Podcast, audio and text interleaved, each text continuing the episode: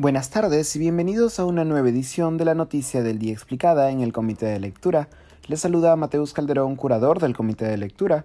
Las protestas por el paro agrario y de transportistas crecen en la región Junín después de que no se llegara a acuerdos con el Ejecutivo.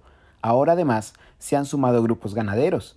Las movilizaciones de los grupos de manifestantes en Junín iniciaron el 28 de marzo pasado, día en el que coincidieron las convocatorias a huelgas indefinidas desde sectores de transportistas de carga pesada y de agricultores, mientras que los transportistas reclaman por el aumento del precio de los combustibles y demandan la eliminación del impuesto selectivo al consumo, los agricultores protestan por el aumento de los fertilizantes y otros insumos agrícolas y demandan que estos sean incluidos en un fondo de estabilización de precios.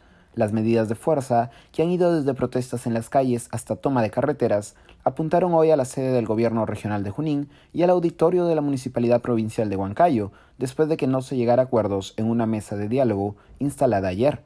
La mesa de diálogo había sido instalada por la Dirección Regional de Agricultura de Junín para buscar resolver el pliego de reclamos de los manifestantes. No obstante, en esta mesa no participaron representantes directos del Ejecutivo, sino solo del Gobierno regional, una demanda que los dirigentes locales habían enfatizado. Así, al final de la jornada se exigió, cito, la presencia del señor presidente de la República, presidente del Consejo de Ministros y ministros de Desarrollo Agrario y Riego, Transportes, Energía y Minas, Economía y Finanzas para instalar la mesa de diálogo. Le damos 24 horas al presidente Castillo para que él instale una mesa de diálogo, señalaron los dirigentes, que informaron que las medidas de protesta se radicalizarían.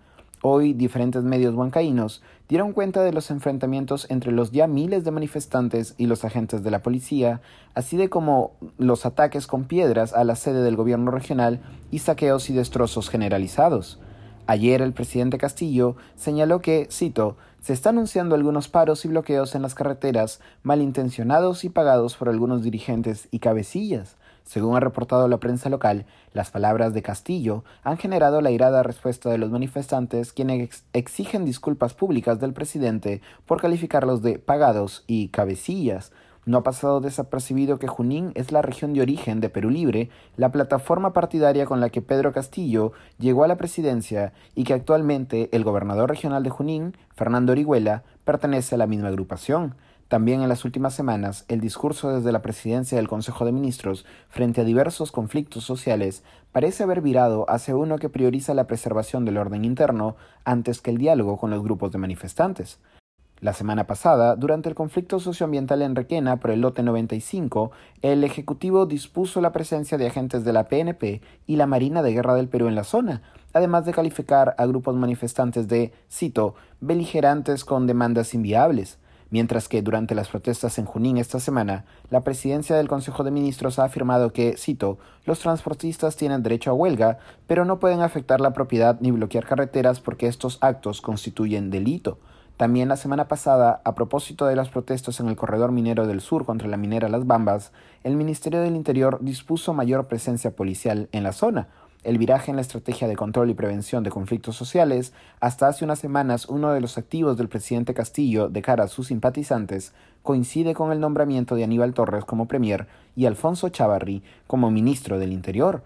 Al cierre de esta edición, el Ejecutivo informó de una comitiva formada por los ministros de Comercio Exterior y Turismo, Desarrollo Agrario y Cultura para fortalecer el diálogo entre los gremios de transportistas en huelga. De los tres ministros, solo la presencia del ministro de Desarrollo Agrario había sido demandada por los dirigentes locales, además de la presencia del propio presidente Castillo, el premier Torres, entre otros.